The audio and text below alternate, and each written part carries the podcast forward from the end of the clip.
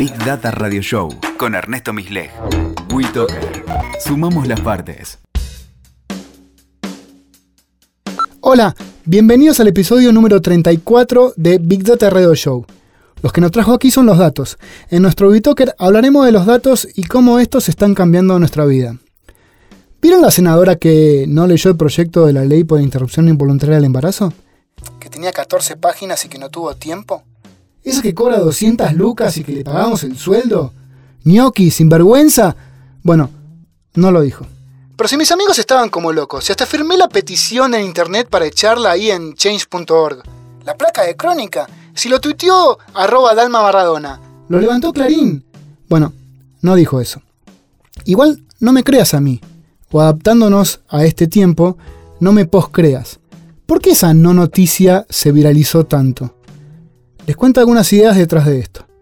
La principal tiene que ver con los sesgos cognitivos, en particular la concordancia, algo que, desgraciadamente, está muy metido en nuestro cerebro reptiliano.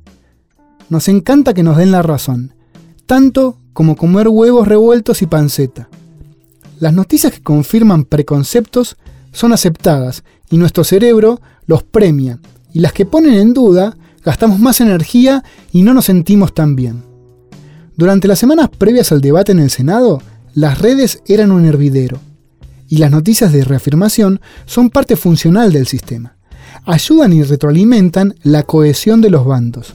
A diferencia de estructuras más verticalistas y obedientes, donde las, comunicaciones pueden ser objetivas y asépticas, digamos así, en las redes, aparentemente anárquicas y horizontales, triunfan las comunicaciones emocionales, las que nos hacen reír, pero muchas más las que nos indignan.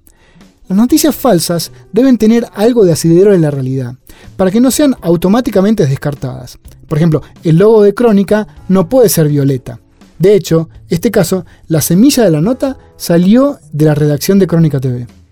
En este debate no se detectaron instalaciones de cuentas robotizadas, sino que la propia comunidad fue la que la viralizó. Viralizó contenido propio o de un referente. Era la forma para militar la causa. Algo de verdad esta noticia sí tenía.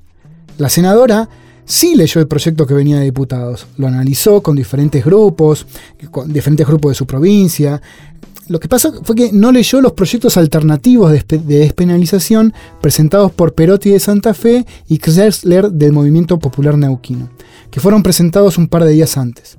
Igualmente, senadora, deberías haberlos leído y puesto en consideración por tu equipo de asesores también.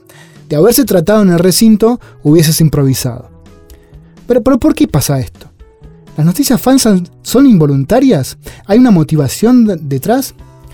Elliot Higgins y Claire Wadley son expertos en el área, establecieron siete categorías ordenadas según su grado de intención en el engaño deliberado. Sátira o parodia, como la revista Barcelona o Humor. Los clipbaits o ciberanzuelos que ya estuvimos hablando acá en Big Data Radio Show, cuando el título no tiene nada que ver con, con el desarrollo. Algo parecido pasa con el contenido engañoso. Contexto falso, como fue este caso. Contenido impostor, fraude o plagio. Contenido manipulado, la información o las imágenes son manipuladas, son intervenidas. Contenido inventado, contenido totalmente falso, creado con el objetivo de dañar o engañar. Había mucha gente que tenía ganas que esto pase. Si no era esta, era alguna otra, alguna frase, la foto del monitor del senador jugando a buscaminas, algo que se pueda hacer un meme, el barco por donde navegar los canales sociales llenos de aguas de indignación. ¿Le podemos pedir moral periodística a Dalma Maradona? Sabes que no sé, ahí tengo mis dudas. Porque si bien Dalma es una celebridad con más de 700.000 seguidores, ¿le cabe responsabilidad al difundir la captura de la pantalla de Crónica? ¿Ella informó u opinó? ¿Le cabe a Crónica? Quizás un poco más, puede ser. La verdad es que la responsabilidad es en las decenas de miles de cuentas de usuarios de a pie que hicimos que se inundara la red de este mensaje. Nuestra mente de reptil nos está matando. Ah, en unos años el proyecto volverá a tomar carácter parlamentario. Esperemos que nuestros legisladores, esta camada o la próxima, estén con el tiempo para leer todos los proyectos. Será ley. Escuchaste Big Data Radio Show con Ernesto Misleg. WeToker. Sumamos las partes.